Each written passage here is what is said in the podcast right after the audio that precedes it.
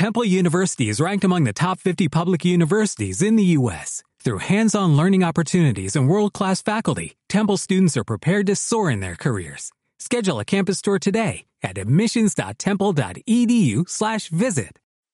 Este podcast es presentado por Bancoppel. El banco que quiero. 1954 millas dividen, pero también unen a nuestros dos países. Bienvenidos a Proyecto 1954, un podcast para hablar sobre la relación México-Estados Unidos. Conduce Enrique Perret.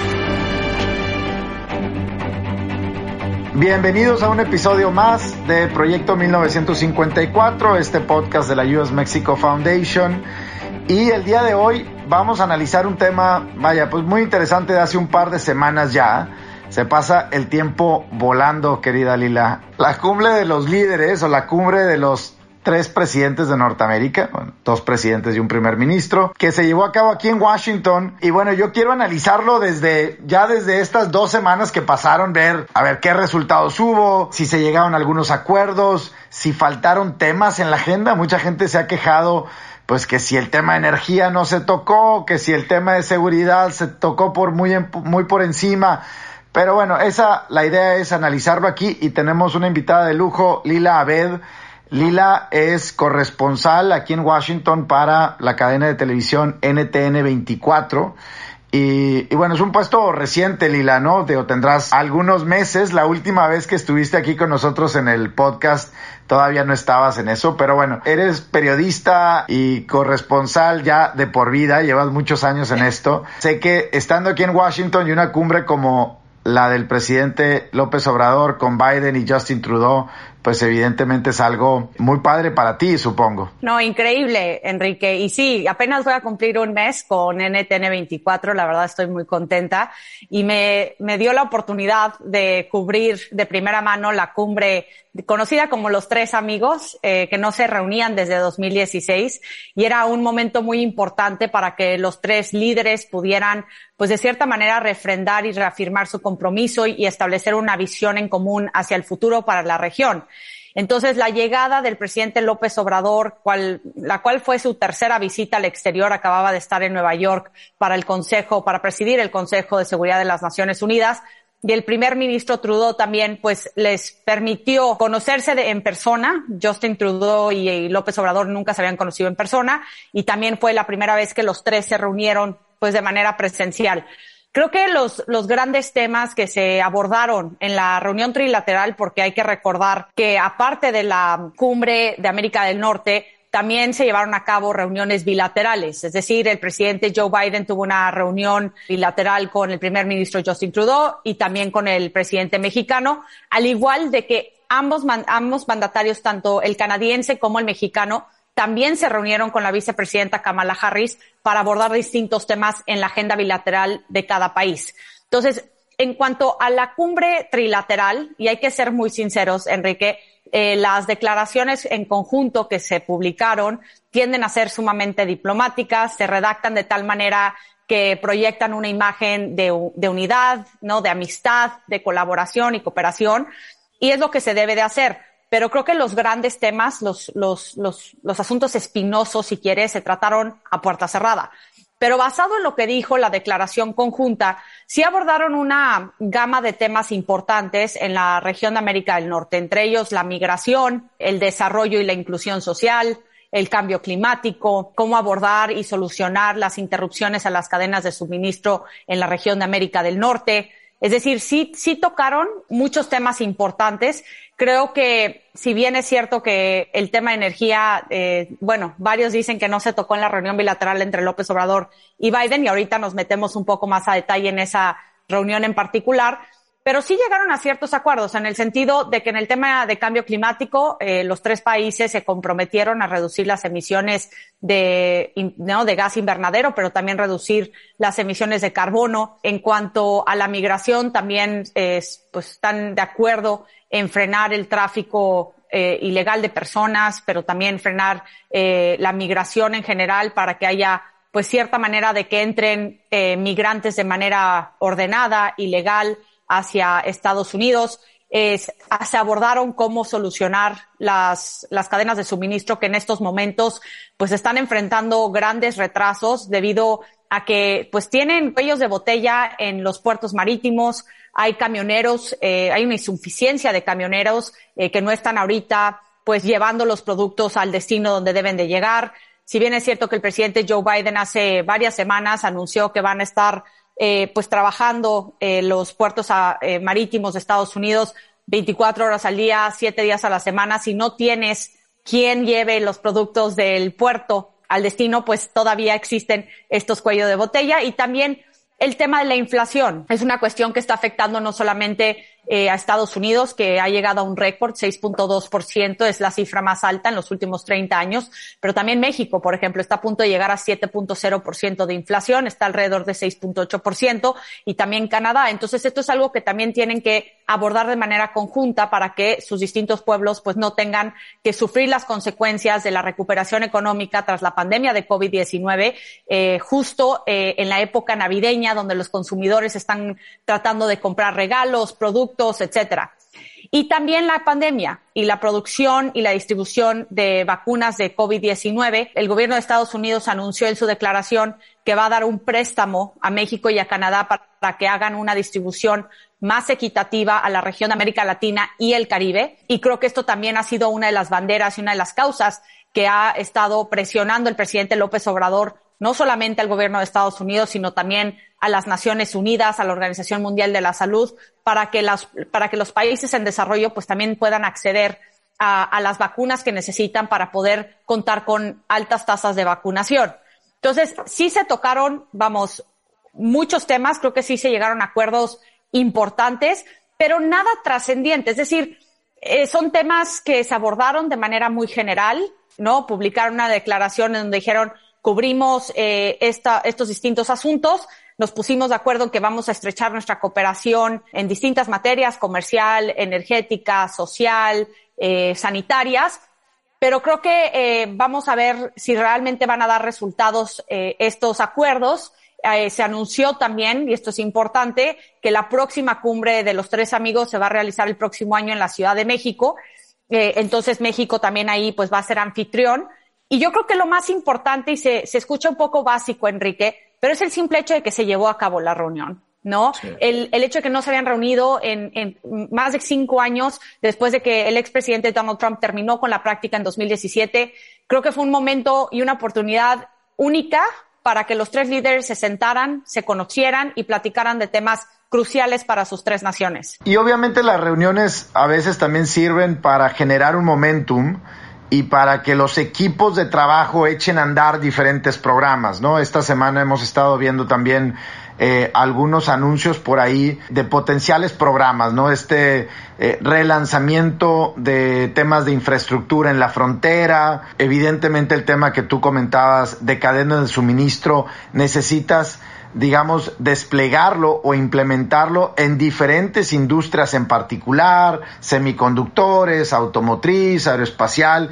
Entonces, estas cumbres después te ayudan a generar ese, digamos, ese empujón de los líderes para que los equipos de trabajo se pongan a chambear. Déjame, regreso, tú decías, bueno, este tema de las vacunas, por ejemplo, hacia Centroamérica, eh, América Latina, ¿qué tanto, Lila, sientes tú que esta cumbre, digamos, llevaba los temas que el propio Andrés Manuel López Obrador ha venido empujando. Este tema de desarrollo social, este tema del sur de, México, el tema de, de, sembrando vidas, el tema de los jóvenes del futuro. Creo que hemos visto en otras cumbres pasadas, si bien la última fue hace cinco años, pues principalmente era el gobierno de Estados Unidos o el canadiense quien imponía cierta agenda. Sí podemos decir que esta agenda traía algo de López Obrador. Sí, claro, Enrique, sin duda, pero aparte se llevó un logro enorme. Es decir, hemos visto cómo desde enero que tomó el poder el presidente Joe Biden, el mandatario mexicano le ha estado insistiendo en distintos foros, al igual que le envió una carta para que se proporcionara eh, un financiamiento importante por parte del gobierno de Estados Unidos para ampliar y expandir los dos ejes centrales, ¿no? Los programas sociales del gobierno de la Cuarta Transformación, que los acabas de mencionar, son Sembrando Vida y Jóvenes Construyendo el Futuro. En esta cumbre finalmente consiguió eh, a López Obrador lo que quería. El presidente Joe Biden y en, la declaración de la reunión bilateral entre Estados Unidos y México de esta cumbre, se anunció que se va a ver, que va a haber una inversión conjunta para expandir estos dos proyectos al sur de México y a Centroamérica. Se va a llamar Sembrando Oportunidades. Ahora, creo que lo, lo más importante va a ser cuánto le van a invertir a estos dos proyectos. Y ahí es donde vamos a ver el verdadero respaldo o no de Estados Unidos para estos dos programas. Y es que se dio la cumbre, Enrique, en un momento interesante para México y Estados Unidos, porque el tema migratorio, la crisis migratoria, que, no ha parado a pesar de los esfuerzos de la vicepresidenta Kamala Harris, encargada de Centroamérica y de México para atacar las causas de fondo que impulsan la migración hacia Estados Unidos. Vamos, han habido más de 1.7 millones de detenciones en el año fiscal 2021 en la frontera entre México y Estados Unidos. Esto en comparación a 458 mil en el año fiscal 2020. Es decir, eh, están llegando a números récord. ¿Y por qué la crisis migratoria se ha convertido en una crisis política para la Casa Blanca? Porque los republicanos en las elecciones intermedias de 2022, que no quede duda van a utilizar la crisis migratoria para tratar de quitarle la mayoría a los demócratas, porque en 2022 se va a reelegir la totalidad de la Cámara de Representantes, un tercio del Senado y 36 gubernaturas. Y aun cuando fue una promesa eh, electoral del, presidente Biden impulsar una eh, política migratoria más humana y ordenada y digna, la verdad es que ha mantenido ciertas eh, medidas políticas de la era Trump y esto ha causado que los republicanos le digan la única manera que estás frenando a los migrantes es porque adoptaste las medidas del expresidente Trump. Pero aparte, tienes una crisis fronteriza y, y, ese va a ser el discurso de los republicanos. Entonces, Joe Biden se enfrenta a una situación muy peligrosa en donde tiene que sí o sí resolver la crisis migratoria y forzosamente va a necesitar la cooperación de México. En este entendimiento y bajo este contexto político, jugó México muy bien sus cartas. López Obrador le dijo, a ver, sí, yo te ayudo a frenar el flujo migratorio en mi frontera sur y en la frontera entre México y Estados Unidos, pero fíjate que a cambio necesito que tú también me dejes a mí colgarme una medalla y tú me vas a proporcionar fondos para poder ampliar los dos programas que te he estado pidiendo en los últimos meses. Y pues la verdad es que se abrió una, ventana de oportunidad eh, donde pues, se posicionó México de una manera muy interesante y le pidió algo a cambio al presidente Joe Biden, es decir, una especie de quid pro quo, ¿no? Proyecto 1954, el podcast con Enrique Perret. Un punto también adicional, mencionabas tú este 1.7 millones de encuentros o detenciones, como lo mide el CBP, pero además, Lila, nuevamente estamos viendo el regreso de grandes números, incluso la mayoría de ellos ya son mexicanos otra vez. Sí, claro. Veníamos nosotros los mexicanos con este discurso de el flujo neto México-Estados Unidos es negativo, regresan más de los que se van desde el 2008 y son los centroamericanos los que están cruzando. Bueno, eso ya se nos acabó, o sea, ya ese argumento ya no es cierto y son más mexicanos los que están tratando de cruzar la frontera que eh, cualquier, que la suma de todos los otros países. Y ahí pone entonces, como tú bien dices, pues el foco y la atención tan clara en México. Porque alguien me decía, por primera vez en la reunión trilateral, México era más importante que Canadá en la mesa. Es el tema migratorio sin duda, por la coyuntura política que acabo de explicarte. Em, ojo, porque también aparte de los mexicanos, digo, Estados Unidos va, va, a inyectar, el anuncio fue por parte del gobierno de Estados Unidos que va a inyectar cuatro mil millones de dólares en Centroamérica. El problema es que ahora no solamente se suma México, se suman los venezolanos, los haitianos, los cubanos, los nicaragüenses. En todos estos países han habido crisis democráticas, están enfrentando crisis humanitarias, alimenticias, y vamos a ver un creciente flujo de, esto, de, migrantes provenientes de estos países. Entonces, ya no solo es el problema de Centroamérica, es un, es un problema que se está convirtiendo en, en, en un problema regional. Y quien lleva la llave de la migración es México, con su frontera sur. Y por eso se convierte de nuevo México en un jugador clave para Estados Unidos, pero también por los intereses políticos de Joe Biden de cara a las elecciones de 2022 porque de perder la mayoría demócrata en ambas cámaras del Congreso va a tener que enfrentar un Congreso y un poder legislativo opositor durante los últimos dos años de su mandato, lo cual puede amenazar eh, la, su reelección si es que se postula de nuevo o de cualquier eh, o del Partido Demócrata en el 2024. Entonces sí es una situación muy complicada para la Casa Blanca en estos momentos. Pero ojo, si bien es cierto que México se llevó un logro, a puerta cerrada yo le pregunté al canciller Marcelo Ebrard en la rueda de prensa que ofreció la delegación mexicana posterior a la, a la cumbre trilateral que si habían abordado el tema de la reforma energética que ha causado pues un revuelo y una preocupación tremenda en el sector privado estadounidense, también del canadiense, pero también de del Congreso de Estados Unidos, de gobernadores que le han pedido no solamente a la administración de Biden, sino al embajador de Estados Unidos en México, Ken Salazar, que le exija al gobierno mexicano que cumpla con los acuerdos del TEMEC. El canciller Marcelo Ebrard me dijo que sí, que sí se lo explicó a sus dos homólogos en sus distintas reuniones. Creo que aquí fue uno de los temas eh, de roces profundos y a mí me confirmaron altos funcionarios de la Casa Blanca previo a la reunión que sí se iba a abordar el tema de la reforma energética. Lo que tal vez no se abordó fue el tema de Cuba, ¿no? Que todos estaban esperando que el, presidente Biden presionara y condenara a López Obrador por respaldar abiertamente al régimen de, de Díaz Canel cuando lo invitó al Día de la Independencia en México con alfombra roja. Hay que tomar en cuenta lo que dijo Joe Biden en la oficina oval con López Obrador.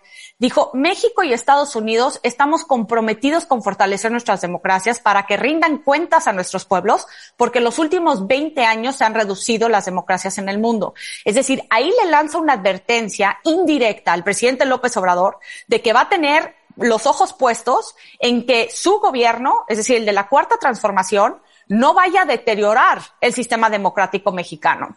Y creo que también con esta nueva cumbre, la, la, cumbre virtual por la democracia que se va a realizar el 9 y 10 de diciembre, convocada por el presidente Joe Biden, donde México sí está invitado, pero muchos otros países, entre ellos Nicaragua, Cuba, Venezuela, Bolivia, los países del Triángulo Norte no están convocados a esta reunión. Entonces, México, de cierta manera, también se puede convertir en, un interlocutor entre el gobierno de Estados Unidos y los, y los gobiernos que tiene poca relación o ninguna relación, como es en el caso de Cuba. Entonces, México está jugando un papel muy interesante en donde si López Obrador sabe capitalizar el momento, pues sí se puede convertir en un líder de la región de América Latina. Ahora, ¿qué dice de la política exterior y del gobierno de, López Obrador el que esté respaldando a sistemas autoritarios en América Latina? Pues eso también es importante señalar porque el presidente mexicano dice que la mejor política exterior es la interior. No se vaya a reflejar la política exterior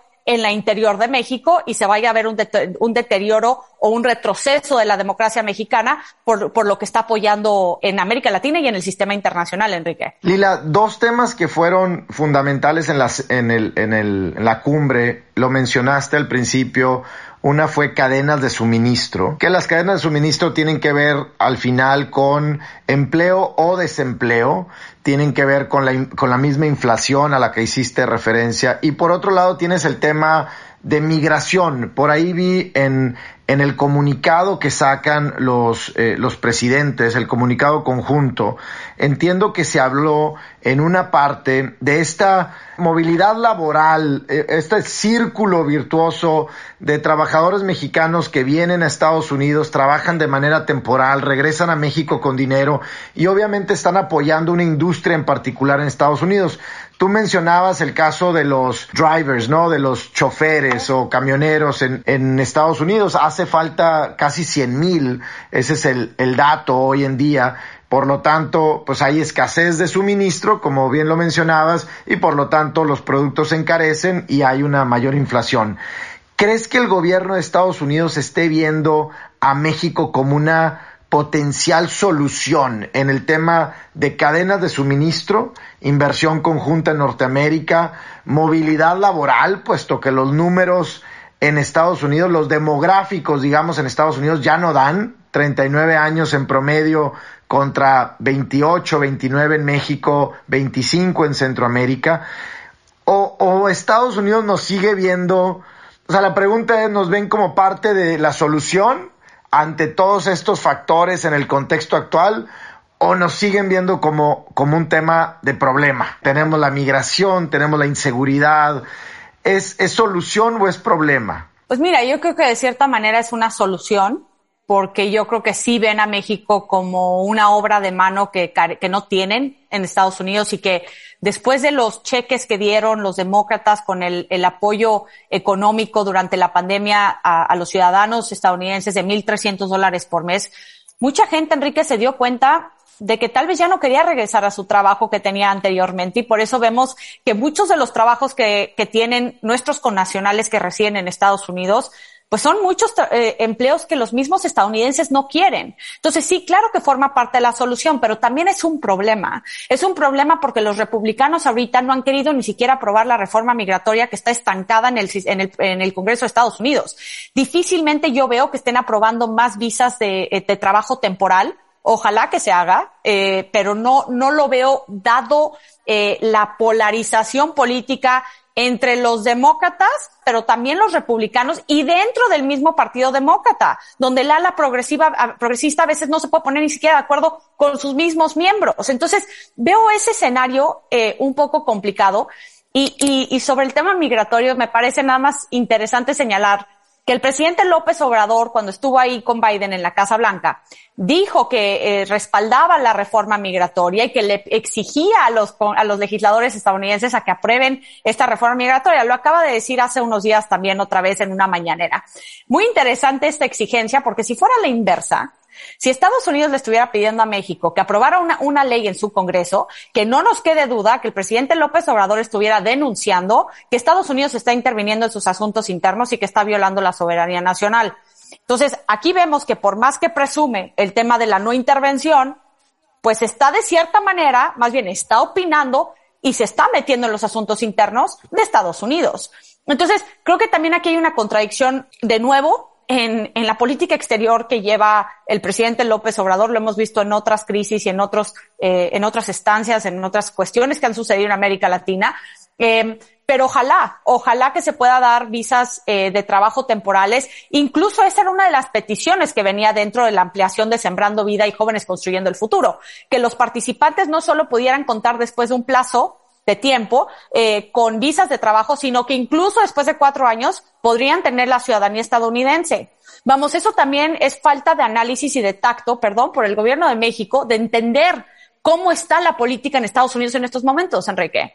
Es decir, si tú no entiendes cómo está la política de Estados Unidos, difícilmente vas a poder tú eh, proponer una iniciativa a sabiendas de que eso no se va a aprobar en el Congreso de Estados Unidos. Ni siquiera han podido regularizar a los 11 millones de indocumentados que ya están en Estados Unidos. Ahora imagínate agregarle a todos los participantes de estos dos programas. Me parece un escenario altamente improbable, si no es que imposible. Si tomamos esos 11 millones, eh, Lila, y digamos, los desagregamos un poco, no han podido pasar ni siquiera los Dreamers. Vaya, pensaríamos que un grupo de pues 800, 850 mil hoy jóvenes registrados como DACA, jóvenes trabajando ya, viviendo en Estados Unidos en un promedio de, no sé, 12, 15 años, pues sería un no-brainer, ¿no? Para, para el gobierno y la población de Estados Unidos. No han podido aprobar, pues, dos millones o más de trabajadores esenciales, a quienes se les catalogó como esenciales por su trabajo en el campo durante la pandemia.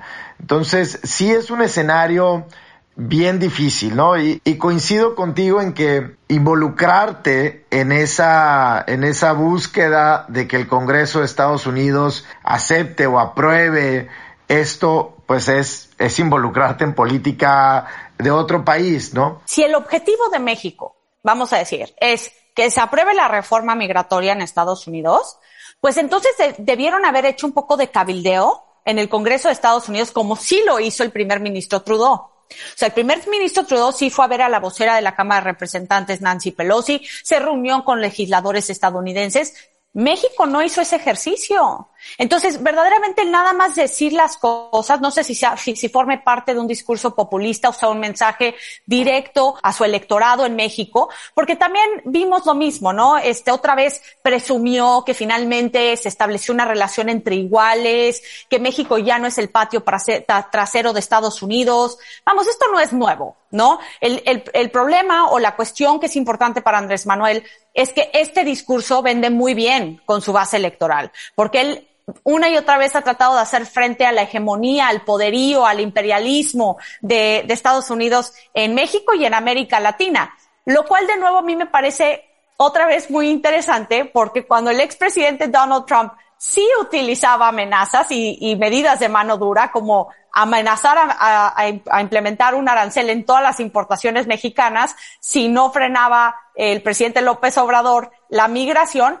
Ahí nunca escuchamos al presidente mexicano levantar la mano y decir, oye, no somos tu patio trasero.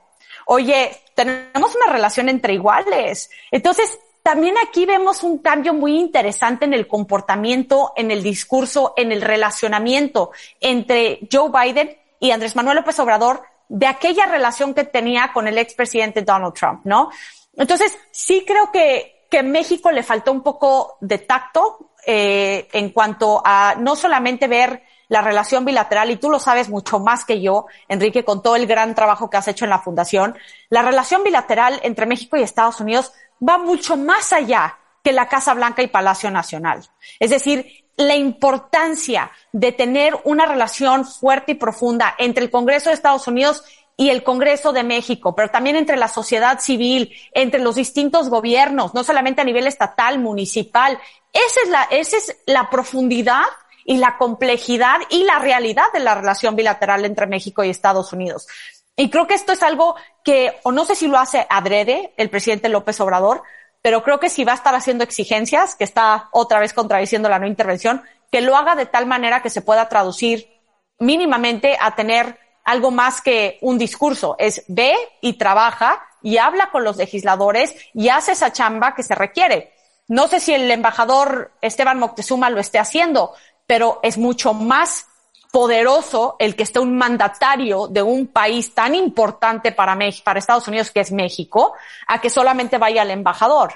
Entonces creo que también ahí se perdió una, una oportunidad importante. Me parece que López Obrador sí trató y usó el, el momentum y el podio que tuvo en, en esa cumbre de los tres líderes para mandar un, un, mensaje. Recordarás tú que cuando vino con a la visita con Donald Trump hace pues ya dos años, no se reunió con eh, mexicanos en, en Washington, tampoco con el Congreso, y hubo mucha crítica y presión en ese sentido. Me parece que había mucha presión para que él mencionara algo, Lila. Al final del día, vaya, 32 millones de México-americanos, mexicanos y México-americanos viviendo en este país, ocho de cada diez hogares en México tienen a un, a un relativo, a un pariente viviendo en los Estados Unidos.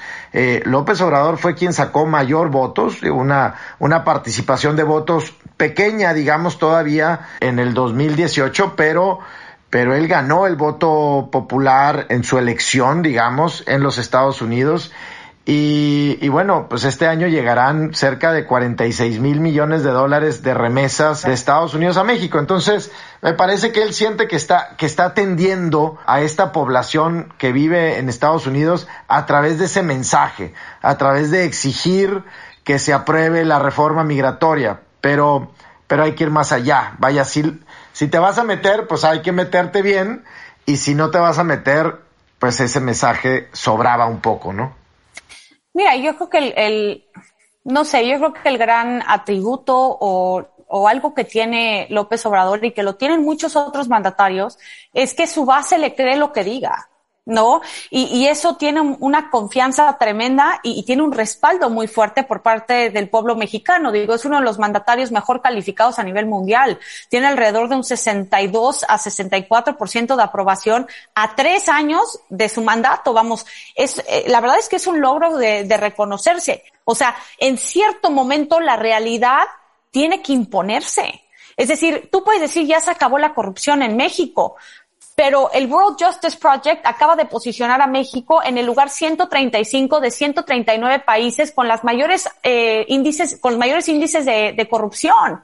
Entonces, algo, yo creo que también aquí hay una responsabilidad de, de, de, López Obrador de también decir las cosas como son, pero no necesita hacerlo, porque lo que diga se lo creen. Y esto lo vemos también en, reflejado en la comunidad mexicana en Estados Unidos, que en gran parte eh, favorece y aprueba a López Obrador. En, en, en, mi cobertura que yo hice en la Casa Blanca afuera, la mayoría de los mexicanos que estaban afuera estaban a favor de, del gobierno de López Obrador. Y eso habla mucho también de cómo se sienten nuestros connacionales que el mismo presidente le diga a Joe Biden en la oficina oval, exijo y pido a los legisladores de Estados Unidos que aprueben la reforma migratoria. Claro, pero si se queda en el discurso, de nuevo, en algún momento la realidad se va a imponer, porque no, eso no va a avanzar, eso no, no va a convencer de repente a los legisladores republicanos y a los demócratas y a todos a que de repente se aprueben la reforma migratoria. Ahora, ojo, en el paquete social eh, que se está debatiendo en el Senado,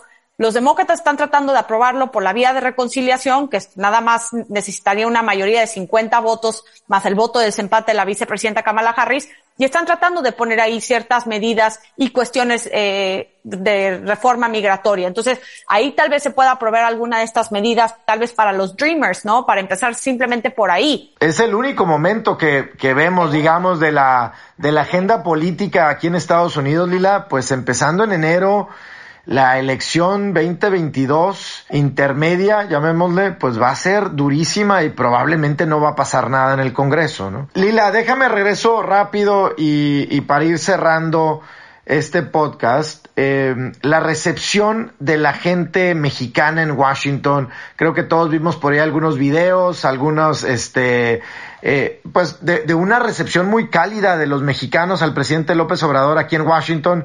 El presidente dijo que no iba a, no iba a viajar a, ninguna parte del mundo al principio de su mandato, a menos que fuera extremadamente necesario. Ha viajado tres veces fuera de México y las tres veces ha sido a Estados Unidos, ¿no? Eh, a Washington a visitar a Donald Trump, a la ONU, a Nueva York, hace un par de semanas también, y luego por segunda ocasión a Washington a visitar al presidente eh, Joe Biden eh, hace dos semanas. ¿Cómo fue la recepción? Yo creo que fue una recepción, o sea, digo, lo acabas de decir, ¿no? Por parte de la comunidad mexicana en Estados Unidos, parece que la mayoría eh, está a favor del gobierno de López Obrador. Eh, el problema es, vamos a ver también, este, si nada más tienes a López Obrador, ¿no? Porque Morena es López Obrador, hay que ser muy sinceros. Si tú quitas la figura de López Obrador, quédate, olvídate de que si la oposición está dividida, la única oposición va a ser cuando hay una implosión de Morena, si es que Andrés Manuel López Obrador se va. Entonces, el problema aquí vamos a ver es si López Obrador va a poder mantener esta aprobación eh, en lo que le queda de aquí a 2024. Vamos a ver quién se va a postular como posible candidato o candidata de Morena a la candidatura presidencial de 2024. Y la oposición yo la veo muy fragmentada. La verdad es que en estos momentos la veo sin dirección. Y que nos quede clarísimo, el tema del voto mexicano en el exterior va a ser sumamente importante y sumamente relevante. Por eso vemos una y otra vez que el presidente López Obrador, eh, y, con, y con razón, dice que nuestros conacionales son unos héroes, ¿no? Por, por reenviar, enviar las remesas a nuestro país, eh, porque esto reactiva a la economía mexicana, pero también miles de millones de familias dependen de las remesas de sus eh, familiares para poder subsistir en México.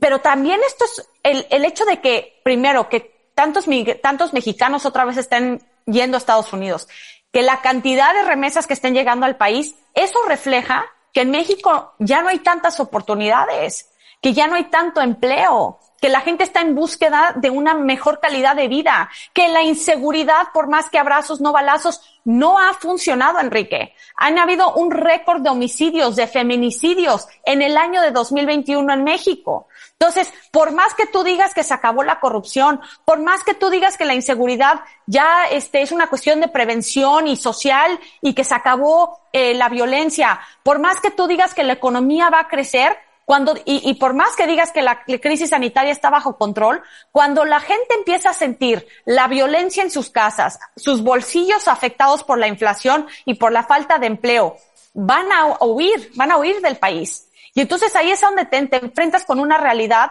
en donde ahora sí, por más que tú apoyes a un líder, lo hemos visto no solamente en México, a nivel mundial, se impone la realidad y es ahí donde vamos a ver verdaderamente cuánto importa o cuánto apoyo tiene eh, López Obrador, tanto en el exterior como al interior de México. Creo que estos últimos tres años van a ser clave y creo que si algún candidato o posible candidato vemos que empieza a viajar a Estados Unidos, vamos a saber porque saben que necesitan el apoyo de la comunidad mexicana en Estados Unidos. Sí, va a ser interesantísimo ver si bien en el 2018 votaron desde acá, desde Estados Unidos, cerca de 100 mil personas, que como número no representa mucho, pero esa, esa influencia que tiene la gente que vive acá para con sus familiares que siguen viviendo en México es enorme. Es quien, es quien envía el dinero y es probablemente quien puede decirle a su mamá, a sus hijos, a sus padres, voten por tal, porque porque las cosas están así por ciertas razones. Va a tener mucho, mucho más influencia que otros años, definitivamente, la opinión y la influencia de quienes viven acá en Estados Unidos o de quienes viven en el exterior.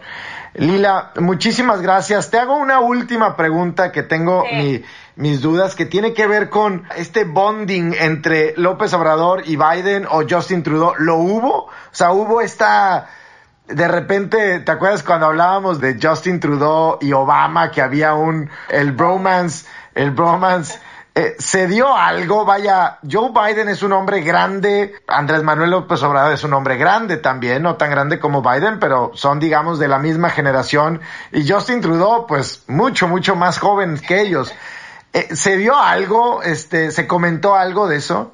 Estás hablando de, Joe Biden, es un hombre con 30 años de experiencia en la política, fue vicepresidente durante ocho años, estuvo en el, fue el jefe de la Comisión de Relaciones Exteriores del Senado de Estados Unidos. Vamos, si hay un diplomático es Joe Biden. Por eso vemos que nunca vas a ver a Joe Biden peleándose con Andrés Manuel o con Justin Trudeau eh, este, en una reunión, en una conferencia de prensa pública. Pero Joe Biden es muy fuerte a puerta cerrada. Digo, te lo digo porque he tenido la oportunidad de conocerlo, he tenido conversaciones con él. Es una persona que también tiene unas convicciones muy firmes. Y sí tuvo enfrentamientos con López Obrador en ciertos temas a reunión cerrada, que eso no tiene nada de malo, eso es lo que pasa entre socios comerciales con alguien que tiene una relación tan estrecha como México. Ahora, Justin Trudeau, pues es, es un aliado tradicional de Estados Unidos, ¿no? Y, y, y Biden tuvo mucho contacto con él cuando fue vicepresidente de Barack Obama, entonces obviamente hay una cercanía mucho más, eh, pues no sé, mucho más profunda entre Canadá y Estados Unidos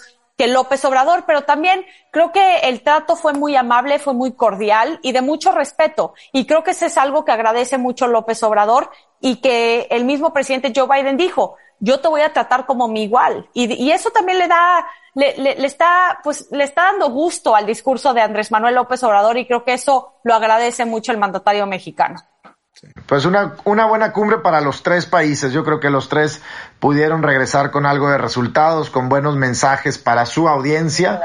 Y, y, bueno, pues veamos los planes, veamos cómo se desdobla eso y los planes para la nueva cumbre en Ciudad de México. Lila Bed, mil gracias por tu tiempo otra vez.